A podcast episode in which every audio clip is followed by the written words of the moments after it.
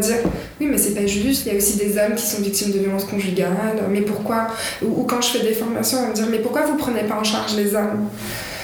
Bah, en fait, à un moment donné, en France en tout cas, il y a 146 femmes qui meurent, il y a 27 hommes. Le constat, il est un petit peu fait. Salut, moi c'est Laurie. Le projet Enquête de liberté est né d'un désir de démystifier la violence conjugale et les défis de communication dans les relations de couple. Je suis partie à la rencontre de différents intervenants, autant au Québec qu'en France, afin de mieux comprendre cette réalité. Au fil des rencontres, j'en suis arrivée à des échanges qui m'ont plutôt amené à mieux comprendre les ressources à notre disposition pour se sortir d'une situation de violence conjugale et aussi comment il est possible de prévenir des situations violentes dans nos relations avec les autres. Les entrevues traitent uniquement d'une partie de la problématique et d'une manière plutôt générale. Je te suggère fortement de te référer à un expert pour répondre à toutes tes questions relatives à ta situation spécifique si tu souhaites aider quelqu'un ou si tu as l'impression que tu aurais besoin d'aide dans ta propre relation. Bonne écoute. Maintenant que j'avais entre les mains diverses informations sur la réalité au Québec, j'ai eu envie de me pencher un peu sur la réalité en France.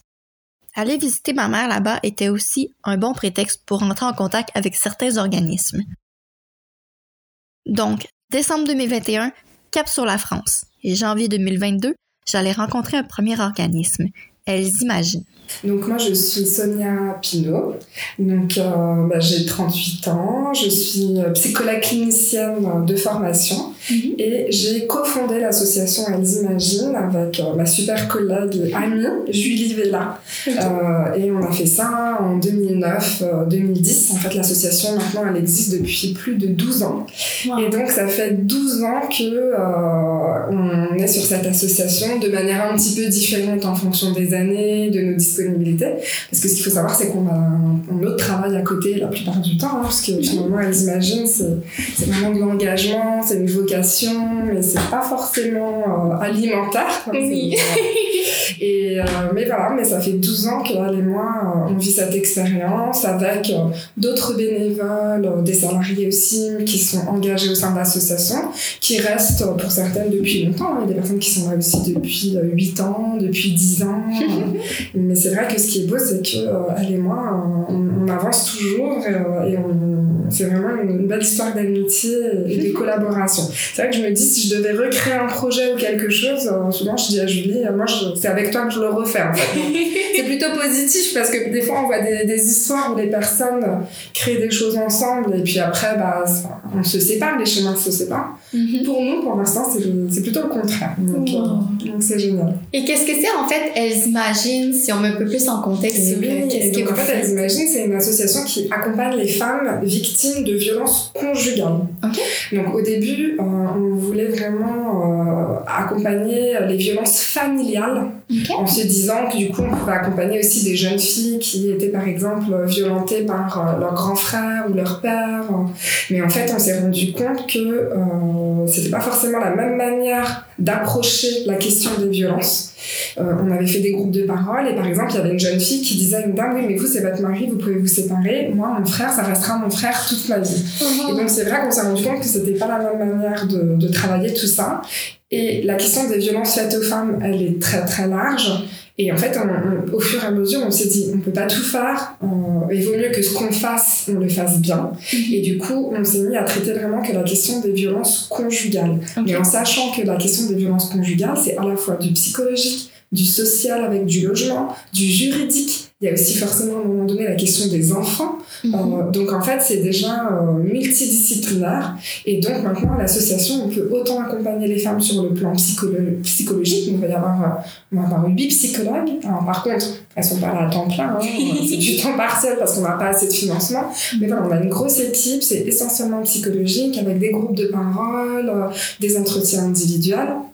On a des avocates du barreau de Paris qui viennent proposer des consultations gratuites et après qui peuvent accompagner les femmes sur leur cabinet. Mhm. Et après, on a, c'est essentiellement des bénévoles, mais parfois c'est aussi des éducatrices qui viennent, euh, qui sont, elles sont ce qu'on appelle accueillantes. Et en fait, c'est un peu la première écoute, euh, c'est de pouvoir venir rencontrer l'association et essayer de comprendre ce qui se passe euh, juste discuter avec quelqu'un euh, sans forcément avoir besoin tout de suite de voir une psychologue ou une avocate. C'est juste discuter et comprendre ce qui se passe. Et ça, c'est plutôt les bénévoles ou les accueillantes qui font un petit peu ce, ce travail. Un peu plus communicative. Oui, c'est ça. et pour nous, c'est vraiment important qu'il y ait toujours la part euh, bénévole aussi pour que les femmes, finalement, n'aient pas toujours l'impression que c'est forcément un grand pas en avant, rencontrer une professionnelle. C'est aussi juste s'informer. La dimension humaine aussi est importante pour nous.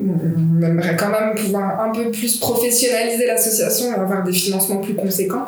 Mhm. Mais en même temps, c'est très important pour nous de, de mettre ça en place. Mm Ouais, ben c'est en fait, euh, je crois que c'est un peu, euh, c'est ça en fait. Euh, j'ai rencontré en avant tout en début de semaine. Oui, Puis c'est un peu ce qu'elle m'expliquait justement que c'est un, c'est il y a de plus en plus des besoins qui sont présentés et de plus en plus de demandes du côté de la population pour discuter. Là c'est génial parce que aujourd'hui on met vraiment en avant la question des féminicides. Avant, il y a même encore cinq ans, on n'en parlait pas du tout comme ça. Mm-hmm. pour la petite histoire autour des féminicides, nous, quand on a créé l'association et qu'on a commencé un petit peu à, faire des espèces de forums des, des colloques autour euh, de la question des violences conjugales, euh, j'avais assisté, je crois que c'était Oser le féminisme qui avait fait l'espèce d'université d'été, et j'avais assisté euh, à une présentation de journalistes, et justement les journalistes disaient, mais nous, les problèmes par rapport aux violences conjugales, c'est qu'on n'a pas de chiffres. Et ils disaient, quand au niveau des accidents de la route, on va avoir des statistiques qui vont défiler. Par rapport aux violences conjugales, on les a pas. Donc, forcément, c'est des faits divers. Et nous, on leur disait que justement, c'est l'Espagne qui très vite a interdit les termes de crime passionnel, euh, d'amener que c'était juste un fait divers, comme si c'était juste quelqu'un qui avait un homme qui avait pété un plomb comme ça une fois dans sa vie, alors que souvent il y a des violences avant. Et, et l'Espagne, justement, avait mis euh, la question des violences conjugales dans les faits de société, au niveau journalistique. Et en France, on était toujours dans les faits divers. Et en fait, là, c'est depuis trois, trois ans, je crois, à peu près, qui est un collectif qui décompte le nombre euh, de femmes tuées par conjoint ou ex, qu'on commence à avoir des statistiques et en fait les journalistes reprennent le décompte du collectif. Et finalement maintenant, quand il y a un féminicide, bah, même si ça semble un peu, euh, comment dire, un peu, un peu lourd de dire on est au 80e féminicide, etc. Mais au moins ça donne plus cette impression que c'est Monsieur tout le monde qui un jour a pété un plomb, a tué sa femme et ses enfants. donc c'est vrai que là, c'est ce qui fait que maintenant il y a vraiment au niveau de la société, il y a vraiment quelque chose qui avance. Après, en France, un gouvernement qui sait quand même bien surfer sur la vague de la communication et qui du coup a fait un Grenelle des violences conjugales. Mais honnêtement, euh, moi, au jour d'aujourd'hui, je n'ai toujours pas vu l'argent qui avait été avancé pour soutenir les associations par rapport à ça. Euh, ça en fait, malheureusement, ce qui se passe, c'est que souvent, ils vont financer des gros pôles.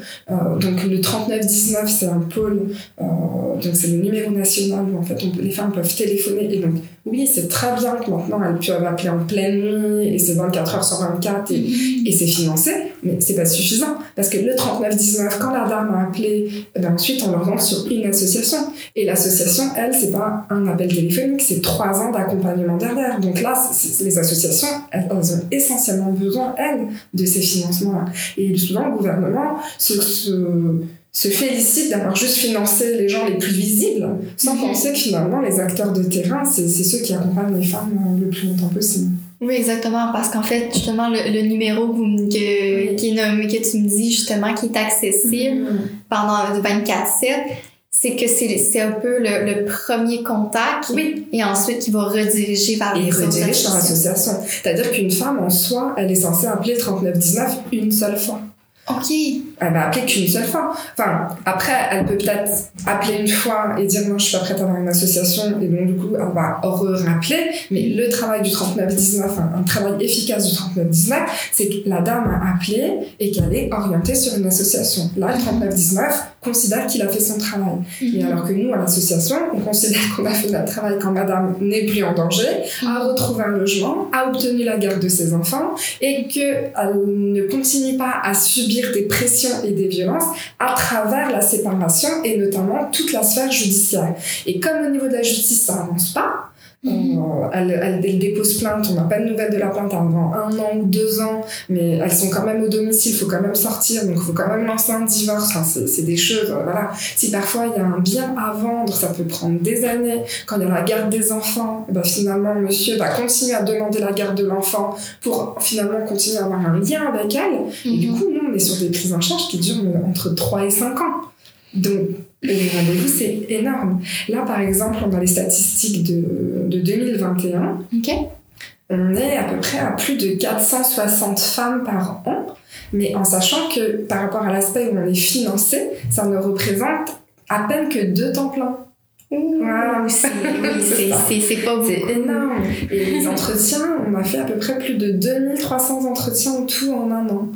Donc, wow. c'est pas, c'est pas, ce n'est pas le travail de deux, de deux personnes à temps plein sur une association. Et en sachant que les entretiens, c'est autant du social, du psychologique que du juridique. Mm-hmm. Donc voilà, heureusement qu'on trouve des personnes engagées qui investissent une cause, etc. Mais là, je disais tout à l'heure, autant c'est génial, Julie et moi, on tient, mais c'est aussi parce qu'on est deux. Mm-hmm. Parce que des fois, on, on se dit, en fait, si nous, on n'en peut plus, on ferme tout, on arrête bah, c'est 460 femmes, c'est 2300 entretiens par an qui disparaissent en réalité. Parce que l'État va pas dire, allez, il faut qu'il y ait une association qui ouvre, celle-ci a fermé. Les associations, nous, c'est nous qui décidons d'ouvrir et d'œuvrer. Et ensuite, l'État met en avant le travail des associations pour considérer que lui, il a fait le travail. Mmh. pas du tout. non, parce qu'au départ, c'est, ça vient de la volonté des personnes qui ont créé l'association. Complètement. Tu vois, le local dans lequel on va, là, il est pas très grand. Nous, on fait en sorte qu'il soit chaleureux pour les femmes, mm. mais c'est un, un, loyer privé qu'on paye au prix parisien. Donc, c'est à peine, quoi, 50 mètres carrés à peine. Mm-hmm. On paye plus de 1500 euros par mois. Donc, c'est de l'argent qui peut pas aller dans les salaires. Mm. Et, et, en fait, ce qui se passe, c'est que ce local-là, on l'a depuis 2018. Mm-hmm. Et ce qui s'était passé, c'est qu'en fait, euh, on n'avait pas de locaux. La mairie du 14e arrondissement nous a proposé un local, on avait 160 mètres carrés, donc on s'était euh, installé, enfin c'était génial. Mais la mairie nous avait dit, on peut vous proposer ça en attendant euh, qu'il y ait des, des, parce que ça, ça, va être détruit. Donc en gros c'est un peu comme du squat tu sais avant que les travaux soient ok ouais. Donc on a squatté pendant mhm. un an en mhm. pensant qu'on pouvait peut-être y rester trois ans. En fait non. Au bout d'un an on nous a dit ah non c'est fini il faut partir Ok, il faut partir, mais on a un tas de mobilier. On avait commencé justement à s'installer, donc on avait mis en place des permanences téléphoniques, des permanences aussi sans rendez-vous, où les dames, elles pouvaient venir quand elles le voulaient, puisqu'on avait enfin un lieu d'accueil. Mm-hmm.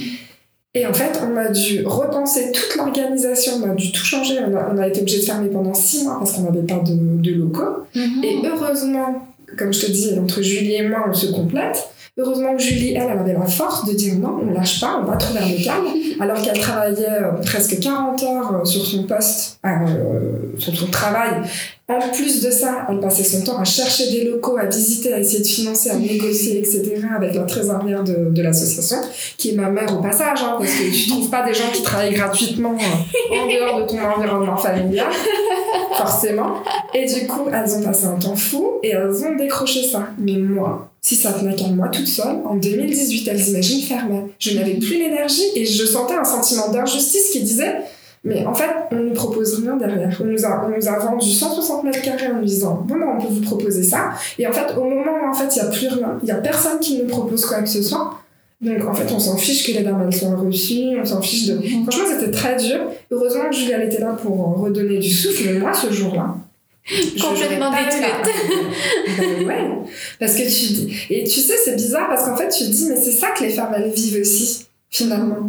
nous, en fait, moi, des fois, même quand on, avait fait un petit gala de charité, j'avais fait un petit texte et tout. Et dans, dans le texte, je disais, mais en fait, aidez-nous, nous, à vivre pour que nous, on les aide, elles, à survivre. Mhm. Et c'est vraiment ce sentiment-là, c'est que nous, en tant qu'association, on doit se battre aussi pour exister. Et en tant qu'association pour les droits des femmes, on doit encore plus se battre pour exister. Mhm. Parce que parfois, quand tu dis que tu travailles pour les droits des femmes, t'as toujours quelqu'un qui va dire oui, mais c'est pas juste, il y a aussi des hommes qui sont victimes de violences conjugales, mais pourquoi? Ou, quand je fais des formations, on va me dire mais pourquoi vous prenez pas en charge les hommes? Bah, En fait, à un moment donné, en France en tout cas, il y a 146 femmes qui meurent, il y a 27 hommes. Le constat, il est un petit peu fait. Euh, et justement, l'idée, c'est, en tant qu'association, c'est de représenter ben, un intérêt public, un intérêt général. Il y a les statistiques de l'Organisation mondiale de la santé qui dit que c'est une question de santé euh, le fait que les femmes soient exposées aux violences conjugales ou même au travail ou ailleurs, etc.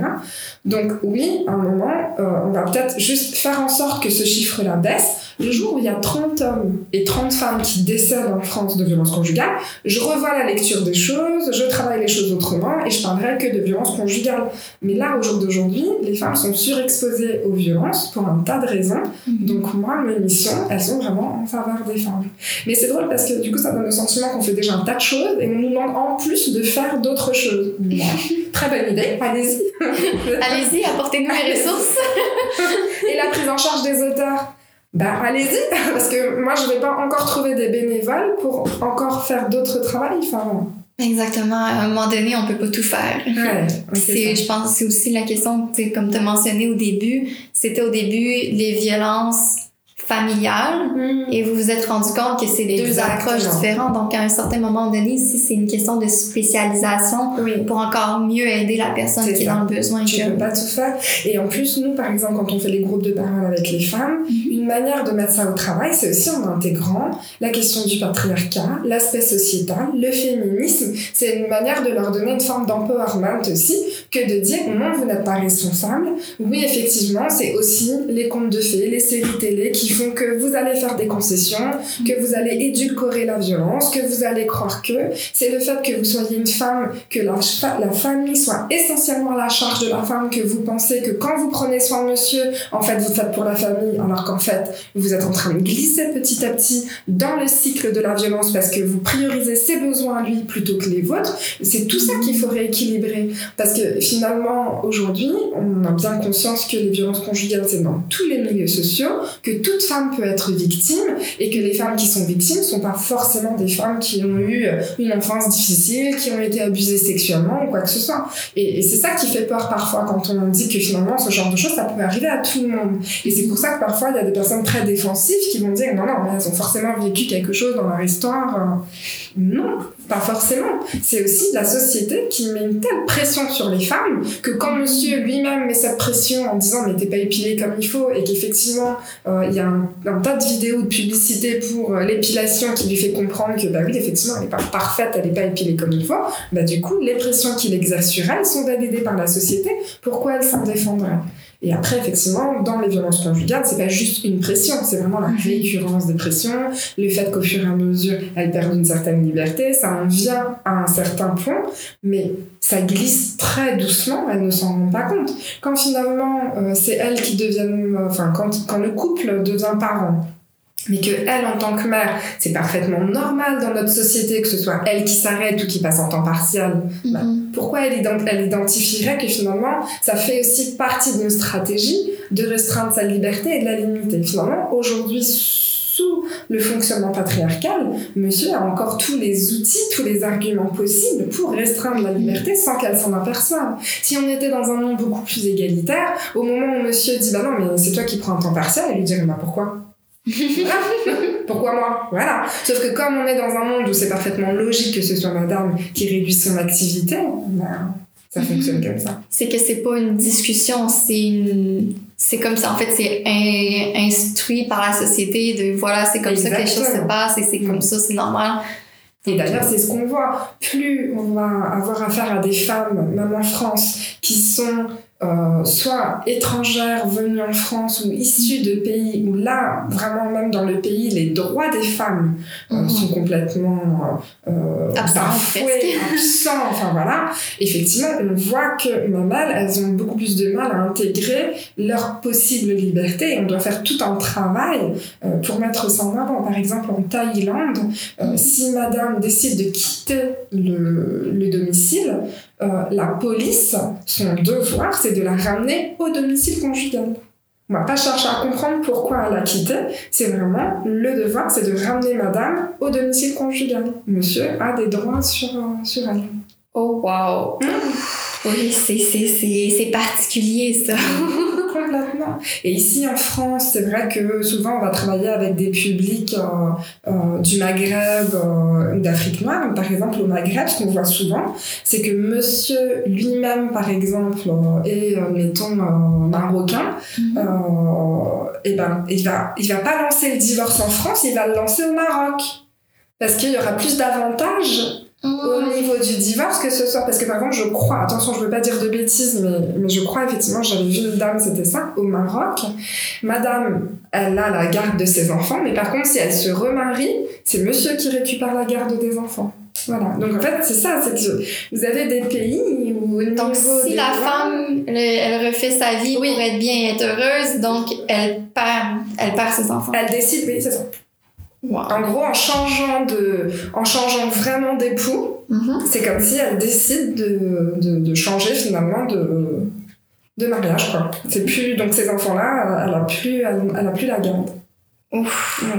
Donc, c'est des défis que vous rencontrez ici avec les dames que vous recevez. J'imagine que c'est assez très multiculturel. Alors après, euh, justement, l'idée, c'est souvent, nous, on les rencontre, donc elles sont en France, donc souvent, on, fait en sorte justement que leurs droits soient défendus. On a eu un monsieur, il avait réussi à divorcer, euh, je, je, sais plus si c'était au Maroc ou en Algérie, parce qu'en plus en Algérie on a des, des, accords spécifiques, mais elle avait divorcé et effectivement on a quand même ressaisi la justice en France avec un juge qui disait non, pour nous on révoque euh, le jugement parce qu'il n'est pas dans la législation des droits des femmes, donc Monsieur et madame ont vécu suffisamment longtemps en France pour que ce soit jugé en France. Ils ont considéré qu'ils en refaisaient un.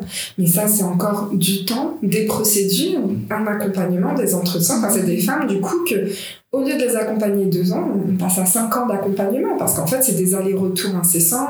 Les procédures entre le moment où on la demande et le moment où elle arrive, il peut y avoir euh, six mois, sept mois. Il suffit en plus que monsieur euh, fasse en sorte de ne pas se présenter parce que ça fait traîner les choses. Enfin, et en fait, tout ça, en fait, le problème aujourd'hui, en tout cas en France, c'est que la justice, le dysfonctionnement de la justice, fait que les auteurs de violence sont les gagnants parce que en fait on peut faire traîner on peut jouer sur un tout petit truc on peut euh, et, c'est très difficile souvent de prouver les violences euh, aujourd'hui quand on parle de violence conjugale on parle de violences psychologiques, économiques, sexuelles, physiques. Et souvent, il n'y a pas de témoins. Et c'est ça, exactement.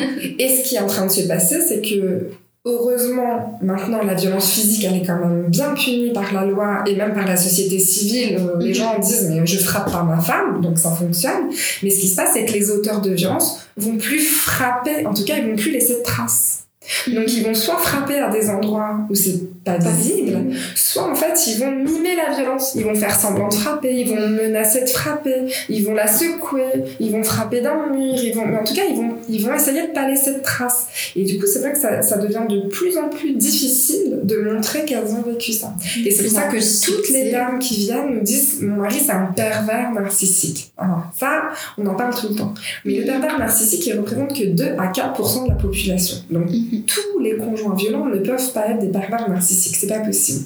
Mais ce que j'explique souvent, c'est que malheureusement, il y a un effet pervers de la violence. Mhm. Parce que, en fait, monsieur, au moment où il ne frappe pas madame, c'est pas madame qui protège, il se protège lui pour ne pas aller en prison, comme c'est puni par la loi. Donc c'est mhm. ça l'effet pervers. C'est qu'en fait, on est dans une société où on est suffisamment informé mhm. pour faire continuer à faire valoir ses droits, même dans un temps qui pourrait paraître un peu impulsif, etc. Mine de rien, il, contrôle quand même leur mhm. image sociale.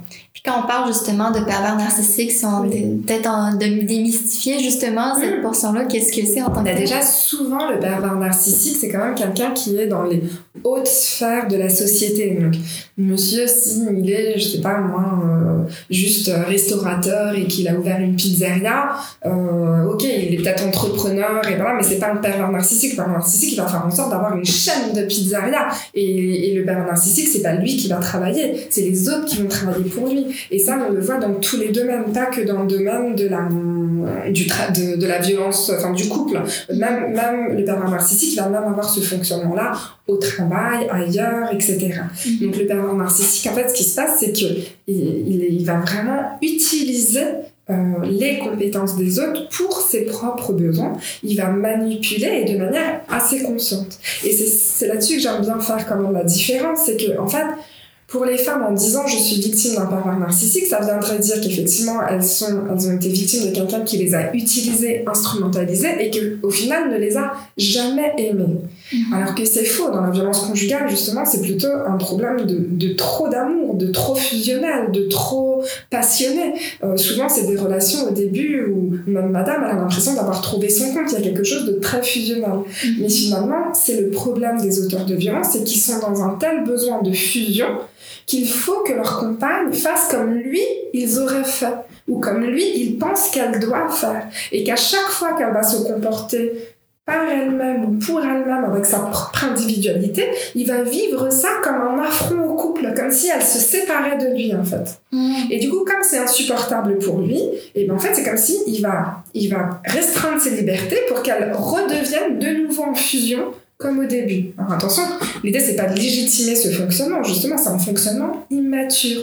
Et donc la plupart du temps, les conjoints auteurs de violence ont des grosses failles euh, affective, narcissique, effectivement, mm. mais on est dans de l'immaturité psychoaffective. Et ça, l'immaturité psychoaffective, c'est beaucoup plus parlant pour parler finalement de, euh, du quart de la population à peu près que le talent narcissique. L'immaturité psychoaffective, c'est une incapacité à gérer ses émotions, sa frustration, plutôt que de me remettre en question, je rejette la faute sur les autres, mm. c'est jamais moi le problème.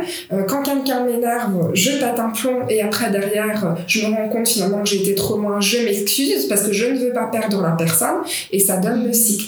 Et encore une fois, ça vient aussi, cette, cette interprétation finalement plus d'immaturité psychoaffective vient aussi expliquer le, la différence entre l'éducation entre les hommes et les femmes, puisque un homme, on va considérer que ben, c'est normal qu'un garçon, il sache ce qu'il veut, qu'il tape un peu du poing sur la table, qu'il soit un peu virulent. Euh, un garçon, on va lui dire de ne pas pleurer, par exemple. Mm-hmm. Donc du coup, s'il ne pleure pas, quelle est l'émotion qui va venir la remplacer? C'est la colère. La colère, exactement. Pareil, un garçon, c'est pas censé avoir peur, et la colère va venir masquer la peur et la tristesse. Et donc, c'est des gens, en fait, quand ils ont peur, ils vont s'énerver. Au lieu de trembler. Et, effectivement, c'est comme ça qu'on éduque essentiellement les hommes, en tout cas nous en France, ça participe beaucoup à ça. Pleure pas comme une fillette, euh, euh, les garçons ça a pas peur, euh, il y a tout, tout un, folklore comme ça éducatif qui vient finalement créer des hommes immatures psychologiquement, affectivement, émotionnellement.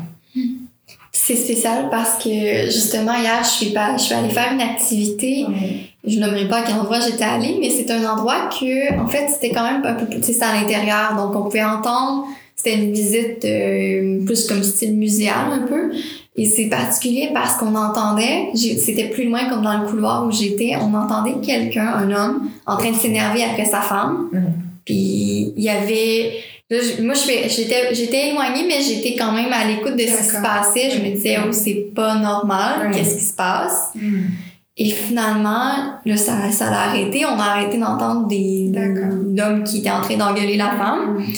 Et plus tard, j'ai entendu, il y avait trois, un trio d'hommes qui ont parlé, puis il dit, mais il dit, il était pas d'accord que je reste près d'elle pour entendre puis pour que l'homme arrête de s'énerver après sa femme. Donc tu voyais que dans la société, il y avait aussi un, désir de il y a un, homme et une femme, un homme qui est en train d'engueuler sa femme. C'est ça. C'est pas normal. Et lui, il était prêt, il restait proche au lieu de dire je, vais ignorer la situation. Chose qui se serait passée il y a quelques années, il n'y a pas si longtemps derrière nous. Mm. Et là, il est resté près d'elle, mm.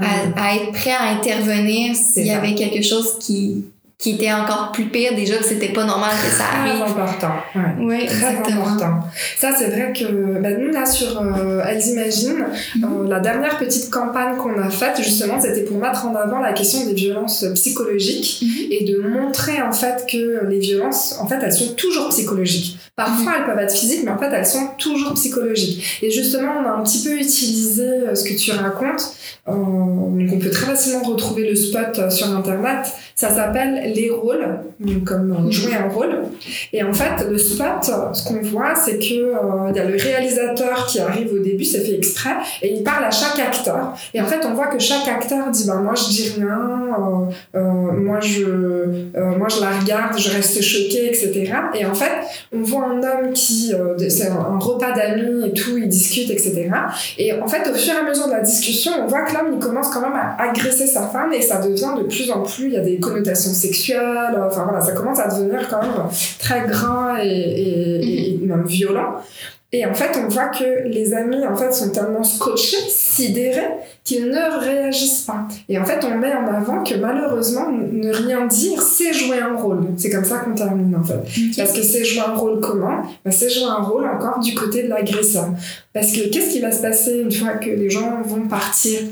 Elle, elle va dire, mais c'est grave comment tu m'as parlé ce soir, regarde, les amis étaient mal à l'aise. Ah bon, mais personne n'a rien dit. C'est encore toi le problème, c'est toi qui es trop sensible, etc. Mhm. Alors que justement, comme je viens d'expliquer que ces auteurs-là, ils sont aussi dans cette immaturité psychoaffective, à l'inverse, dans leur faille narcissique, ils ont un fort besoin de reconnaissance. Et c'est pour ça que finalement, ils ont bien compris que c'est peut-être plus facile de passer ses nerfs sur sa copine que sur son patron, parce que sinon je vais perdre mon boulot. Et du coup, c'est quand même, je pense moi, qu'on arrivera à faire baisser le comportement des auteurs de violence par justement l'éducation, mais pas forcément l'éducation des enfants, oui, bien sûr, mais même aujourd'hui, tout de suite, maintenant, un homme de 35 ans, on peut modifier son comportement, mais par la société civile. Parce que si à chaque fois qu'il hurle comme ça sur sa compagne, il y a quelqu'un qui lui dit, mais monsieur, là, c'est limite ce que vous faites, ou qu'il y ait même une intervention de police qui dise, mais là, c'est grave, et parce qu'en France, les violences psychologiques sont punies par la loi. C'est difficile à prouver, mais la loi punit les violences psychologiques sur leur aspect cyclique et récurrent. Donc normalement, si on peut le prouver, ça peut, euh, s'il y a des SMS, ce genre de choses ou des témoins, il peut y avoir une condamnation. Donc si à force finalement ces personnes-là ne se sentent plus dans leur communauté, dans leur société, au bon endroit, parce que justement, ils sont agressifs avec leurs compagnes, et qu'on le sache ou qu'on ne le sache pas, qu'on le comprenne ou qu'on ne comprenne pas, et qu'ils comprennent que ce n'est plus un comportement adapté, au fur et à mesure, leurs besoins de reconnaissance sociale, leur besoin d'image sociale va faire qu'ils vont être obligés petit à petit de modifier leur comportement, peut-être au point d'aller voir un psy en, reconnaissant qu'ils ont un problème. Mhm. Sauf qu'aujourd'hui, quand on va avoir des réactions à se dire non mais c'est une histoire de couple, ou qu'on va aller voir plus la victime, ah mais qu'est-ce qui se passe, etc. Oui, c'est bien d'aller voir la victime. Mais en allant voir l'auteur, je pense qu'il y a même un versant préventif et de se positionner contre la violence. Mhm, exactement, parce que c'est un peu le, défi, je crois, justement, de, de dire on va beaucoup aider la victime, on va beaucoup, puis c'est normal, c'est tout à fait légitime et c'est important de le faire.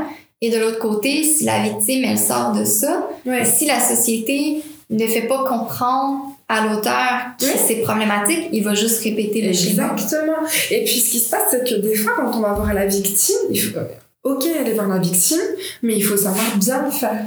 Parce que parfois, quand on va voir la victime, on va en plus la culpabiliser. Non, mais c'est pas possible qu'il te passe comme ça, faut pas que tu te laisses faire, etc. Alors là, c'est complètement culpabilisant.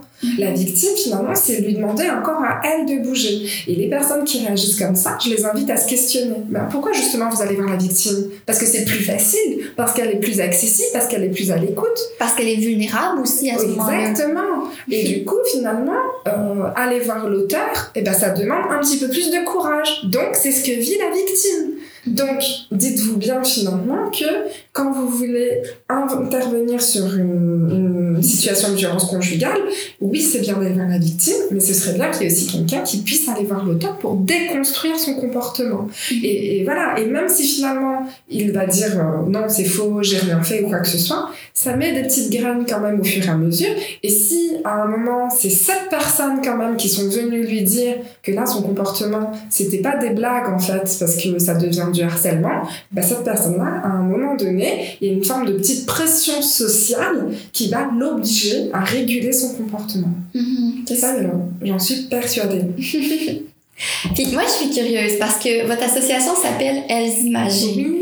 Je, suis curieuse de connaître parce qu'en fait, quand j'ai vu le nom, je me suis dit là, il faut comprendre, démystifier pourquoi est-ce que vous vous appelez Elles Imaginent. Bon, ben alors là, c'est euh, Julie qui a trouvé le nom de l'association. Je sais pas si tu vois, dans là, on manque un peu d'affichage, mais dans les locaux, euh, justement, on n'a pas d'affiche de femmes victimes, mhm. de parce que nous, on part du principe qu'on est une association pour femmes victimes de violences conjugales. Mhm. Donc justement, c'est l'association où la femme va être orientée par l'assistante sociale, le 3919 comme on en a parlé, une amie. Enfin, c'est le moment où en fait, elle est déjà capable de se dire je suis victime. Parce qu'il y a tout un temps où elles se disent pas qu'elles sont victimes. Mhm. Mais nous, on part du principe que, ok, elles ont compris qu'elles étaient victimes, donc c'est pas ça notre travail. Voilà, on va pas s'appeler euh, euh, femme victime de violence, euh, femme.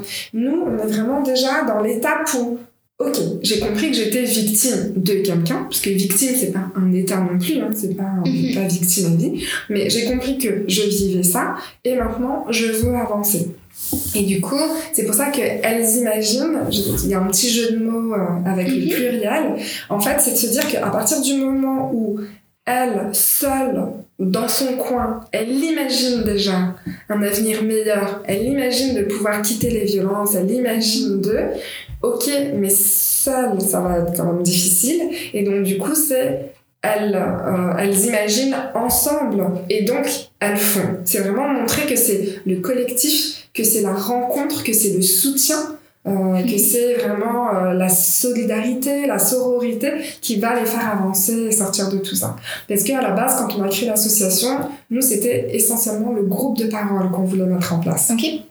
Julie et moi, on est toutes deux issues de la même euh, université de psychologie. Donc moi, je suis restée dans la psycho. Elle, elle a plus été orientée vers euh, finalement le socio-judiciaire. Elle est chef de service d'une autre grande association dans le 95 maintenant.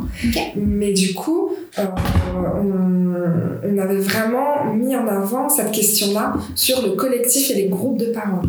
Et au début, quand on a créé l'association, on croyait que ça allait suffire. Parce qu'on se disait, bah, il y a des lois qui avancent, euh, les assistantes sociales, on savait qu'il y avait des référentes violences conjugales, euh, on voyait que la loi, ça avançait, donc on pensait que les avocats, ils étaient au courant. Euh, au niveau des psychologues, ici à Paris, il y a ce qu'on appelle des centres de psychotraumatologie, donc on se disait, il y a tout ce qu'il faut. Et après, quand les dames viennent au groupe de parents, on se rend compte que elles ont une assistante sociale qui n'identifie pas les violences. L'avocate connaît pas encore bien la loi sur l'ordonnance de protection. C'était en 2010, donc c'est vrai que c'était nouveau. Et en fait, on se rend compte que, ben en fait, au fur et à mesure, nous, parce qu'on écoute les femmes, parce qu'on les accompagne, rencontrer l'assistante sociale, euh, déposer plainte au commissariat, on se rend compte qu'au fur et à mesure, parce qu'on écoute les femmes, on a une plus grande expertise que les professionnels qui sont formés euh, à la théorie ou à ce genre de choses. Et en fait, c'est vrai que c'est pour ça qu'aujourd'hui, elles imaginent, bah, c'est à la fois l'accompagnement des femmes en groupe de parole, mais aussi du coup l'individuel. C'est pour ça qu'on a nos propres avocates qu'on a formées et qui ont vraiment la spécificité de les accompagner. Et c'est pour ça que maintenant, on forme même les hôpitaux, les médecins, les avocats, les assistantes sociales. Enfin voilà, on forme on a développé une vraie expertise, mais assez rapidement, parce qu'en fait, c'est une cause, une thématique en fait, on a toujours mis très peu de moyens et très rapidement, Eximagine a été identifié comme un lieu ressource même pour les professionnels sur ces questions-là. Donc, très souvent, une dame va peut-être avoir une assistante sociale, mais si l'assistante sociale voit qu'il y a des violences conjugales, elle va quand même avoir tendance à l'orienter sur notre association pour compléter un petit peu l'accompagnement ou pour un accompagnement psychologique.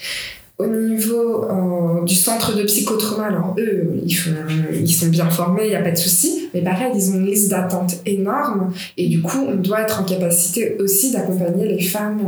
Euh, Et nous, c'est vrai que quand même, à notre association, ce qui va un petit peu plus vite, euh, c'est le fait qu'il y ait le groupe de parole parce que des fois, les femmes, justement, bah, finalement, c'est pas elle qui a un souci psychologique en réalité. Elle, en réaction à tout ça, hein, il faut bien qu'elle elle, elle réfléchisse, elle survive, mais finalement.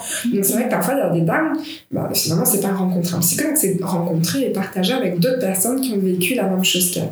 Après, dans un second temps, on peut les inviter à réfléchir aussi sur elles, leur histoire personnelle, etc. Mais c'est pas le principe même finalement de l'accompagnement. Nous, c'est surtout de déconstruire les violences, de mhm. déconstruire tout ce que, toute la culpabilité qu'il va avoir projetée sur elle, comment il se déresponsabilise, tout est de sa faute, tout le temps, etc. Donc on vient vraiment déjà retirer tout ça dans un premier temps. Puis j'imagine aussi le fait avec les groupes de parole, c'est que ça permet aux femmes de se sentir comprises. Complètement. De sentir justement de pas être seule à travers ça.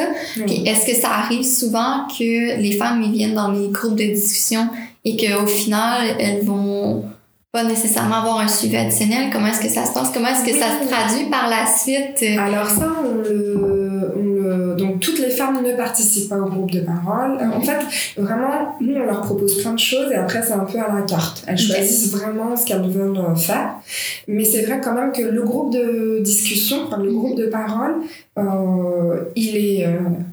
Ouvert dans le sens où il euh, n'y a pas besoin euh, de venir euh, tous les vendredis par exemple, elles viennent quand elles le souhaitent, au rythme où elles le souhaitent, il n'y a pas de souci, mais c'est validé au préalable par un entretien avec une psychologue. ça veut dire que toutes les personnes qui participent au groupe de parole ont quand même évalué avec une psychologue que c'était quelque chose qui pouvait leur correspondre. Donc on prend le temps d'y réfléchir.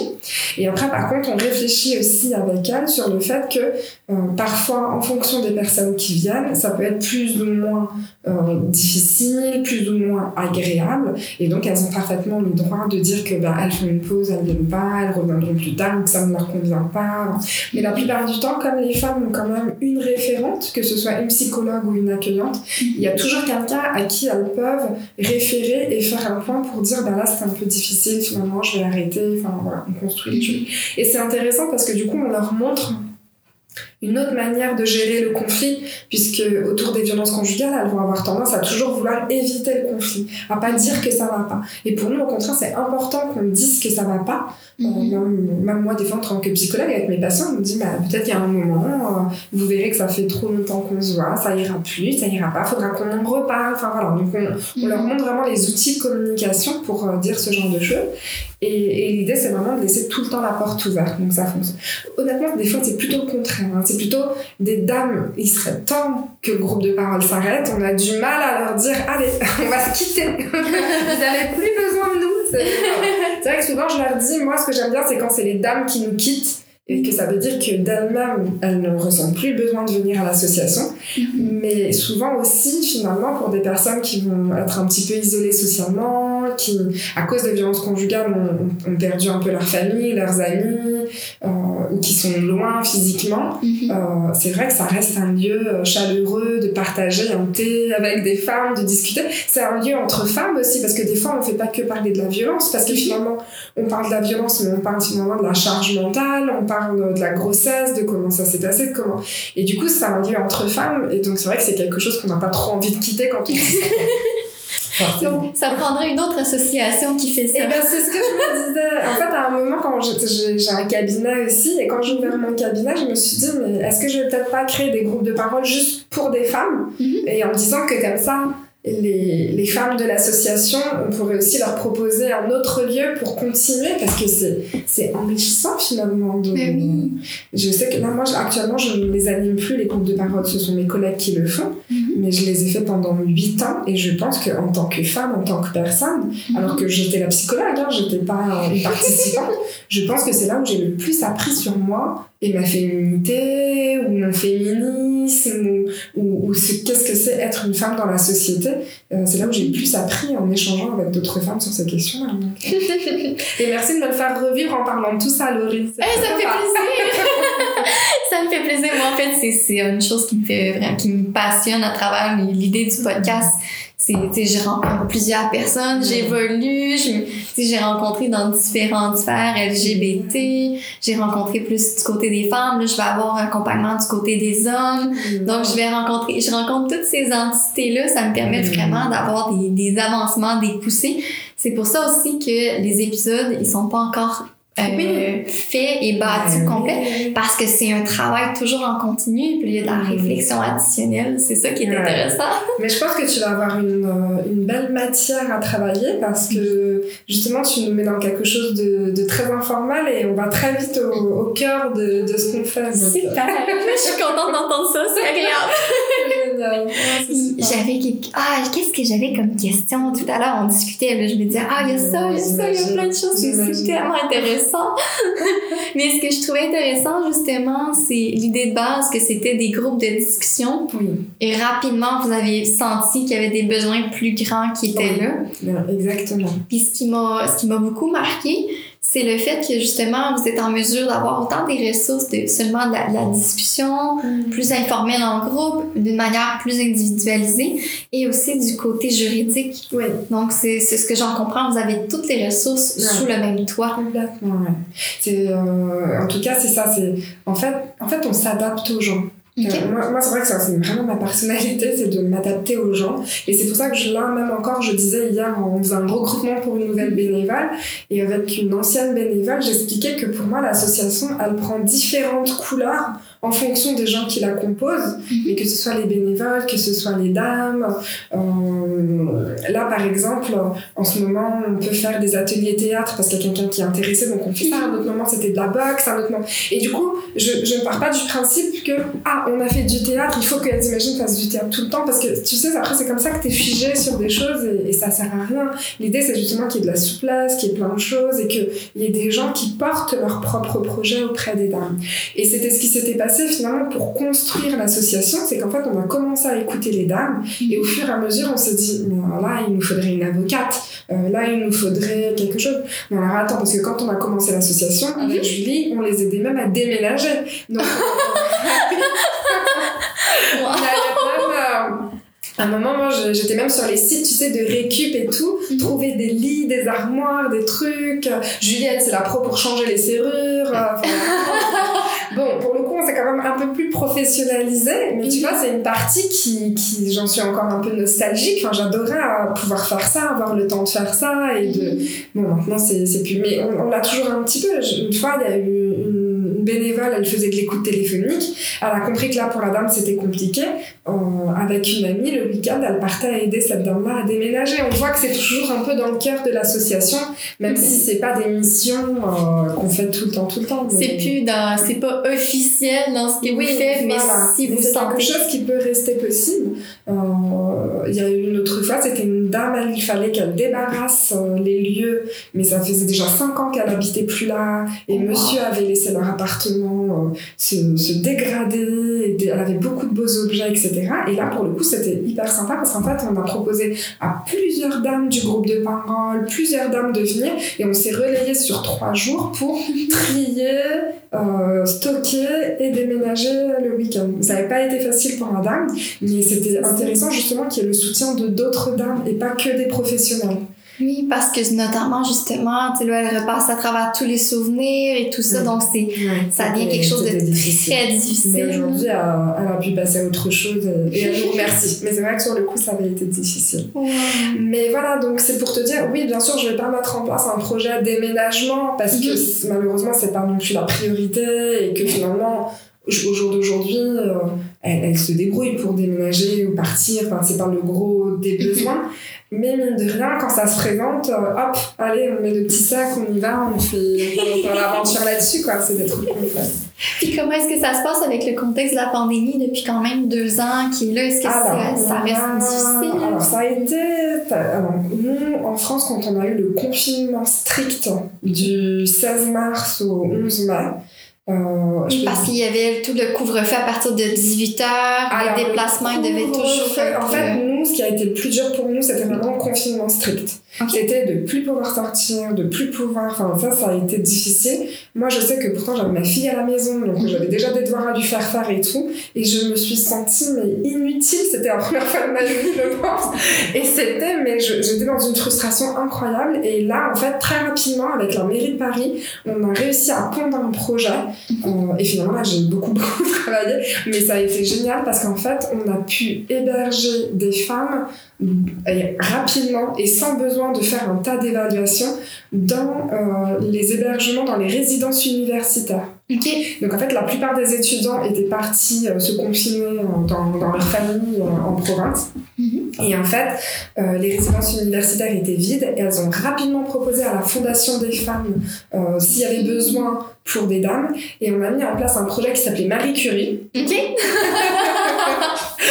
du les, les, écoutantes, elles sont bénévoles. Hein. Et en plus, dans les bénévoles, elle est, elle est professeure euh, d'histoire-géographie au collège. Euh, une autre, je crois qu'elle est professeure de langue. Enfin, vraiment, elles, elles avaient du travail. Mhm. Et pourtant, les permanences téléphoniques, normalement, on n'en avait que deux par semaine. Mhm. Elles se sont mis à gérer bénévolement les permanences téléphoniques sur la semaine, enfin, sur la semaine entière. Mhm. Et elles ont pu gérer, en plus d'évaluer s'il y avait des situations d'urgence pour pouvoir relayer sur le projet Marie Curie. Et on avait une de nos bénévoles qui était euh, avocate stagiaire à l'époque, mhm. qui elle faisait partie, donc se mettait aussi en danger, donc sortait pour aller chercher les dames et les accompagner et les installer dans les résidences universitaires et les accompagner. Donc, ça, a été le projet. Alors après, c'était un projet qui était porté par la Fédération nationale Solidarité Femmes qui gère le 39-19, donc c'était pas, pas juste nous, elles imaginaient mhm. toutes seules, mais du coup, c'est ça qui était beau, c'était vraiment toutes les associations, enfin, il y a vraiment une vraie solidarité. On a eu énormément d'entreprises euh, euh, qui nous proposaient de, de, nous financer le matériel à disposition, puisqu'on n'avait pas de matériel. Mhm. Tu vois, ils sont genre deux ordinateurs portables, enfin, et du coup, on n'avait pas du tout le matériel de mettre le, matériel pour le télétravail. De, mhm. on a vu, justement, ils ont pris conscience aussi dans le projet Marie Curie que, ok, sortir les dames, c'était bien, mais ce serait pas suffisant. Et donc, pour toute l'année 2020, euh, nos financements pour la prise en charge psychologique a été augmenté. Mhm. Donc, non, ça a été un, travail énorme. Enfin, c'était, on était contentes. Vraiment, on était contentes. et honnêtement, euh, au niveau des féminicides, euh, je crois, en tout cas nous à Paris, c'est une période où il y a eu il y a eu plus de violences conjugales, mais quand même les policiers avaient euh, pour mission d'aller tout de suite sur toute dénonciation, de ne pas chercher midi à 14h et de se présenter au domicile, en fait, finalement, c'est une période où il n'y a pas eu de féminicide. Les féminicides en 2020 ont même baissé par rapport à cette période-là où finalement on avait toutes les réponses. Parce que moi aujourd'hui, une dame m'appelle, me dit Je suis en danger ce soir, je ne sais pas où la mettre. J'ai plus de résidence universitaire où la mettre. Alors que là, pendant cette période-là, tout était dédié justement à la question des violences intrafamiliales, dont les violences conjugales. Et on avait des vraies réponses judiciaires et sociales. Et ça a été hyper efficace. Et c'est vraiment une manière pour nous, les associations, de dire, voilà ce qu'on demande. On demande de financer un milliard d'euros. Alors oui, ça peut sembler beaucoup, mais un milliard d'euros préventifs pour que justement on puisse faire ce travail-là et on vous assure que les chiffres vont baisser. Et vraiment, de mars, de mi-mars à mi-mai, ça va vraiment montrer que finalement, c'était Ces propositions, on a dû sortir beaucoup plus de femmes victimes de violences conjugales, puisque la plupart ne sont pas retournées au domicile. Après, on a, ça a été difficile, mais on a fait en sorte de les, de les reloger de manière autonome. Mais on n'a jamais sorti autant de dames aussi rapidement en si peu de temps. Wow. Donc, donc pour le coup, euh, on, va garder le positif de ce moment-là, mais c'est vrai que pour le coup, nous, c'est ce qu'on en a. Et après, par contre, quand il y a eu, à partir du moment où il y avait le couvre-feu, ce genre de choses, nous, très rapidement sur Alice Imagine, on s'est quand même organisé pour euh, revenir en présentiel le plus possible. Mhm. euh, avec le couvre-feu, la plupart, on est psychologues, donc du coup, ça passait la question un peu de professionnels de santé, même si les psychologues en soi sont pas vraiment des professionnels de santé en France, mais en tout cas, ça passait. Et puis, de toute façon, même pendant le confinement euh, les femmes avaient le droit de sortir pour des raisons de violence conjugale. Mais nous, on n'avait pas encore le droit d'exercer. Mais après, en fait, on était un peu tranquille. Et du coup, même là, actuellement, là, on est sur une vague où on repréconise le télétravail. Mhm. Mais en fait, on arrive à jauger. C'est vrai que maintenant, on a un peu mixé. Des fois, moi, je viens ici en journée de consultation. Donc, j'ai euh, trois rendez-vous physiques, deux en visio, un au téléphone. Bon, des fois, c'est un peu fatigant. on s'habitue.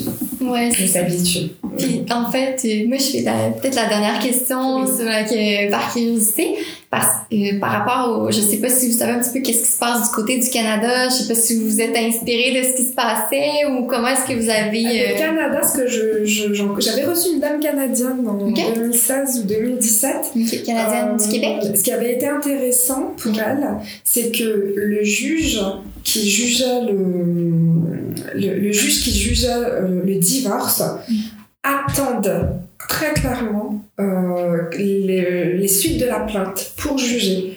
et c'était en faveur de madame. Donc ça, j'avais apprécié ça. Et là, j'ai cru voir dernièrement que, ça y est, je crois qu'au Canada, on fait comme en Espagne, c'est-à-dire qu'il y a un tribunal, en gros, un peu de la violence. Et ça, c'est, ça, c'est, notre rêve, nous aussi. c'est tout nouveau, là. Ça fait quelques mois. Oui, c'est ça, euh, oui, on est au mois de... en novembre ou décembre. Oui, exactement. Novembre ou décembre 2021, que là, c'est officiel, que c'est ça qu'il va y avoir un tribunal spécialisé, là. Ce qui est un, une grosse évolution de, pour justement permettre une meilleure spécialisation, un peu comme vous, vous avez des avocats et des avocates qui sont spécialisés dans la situation euh, des violences conjugales.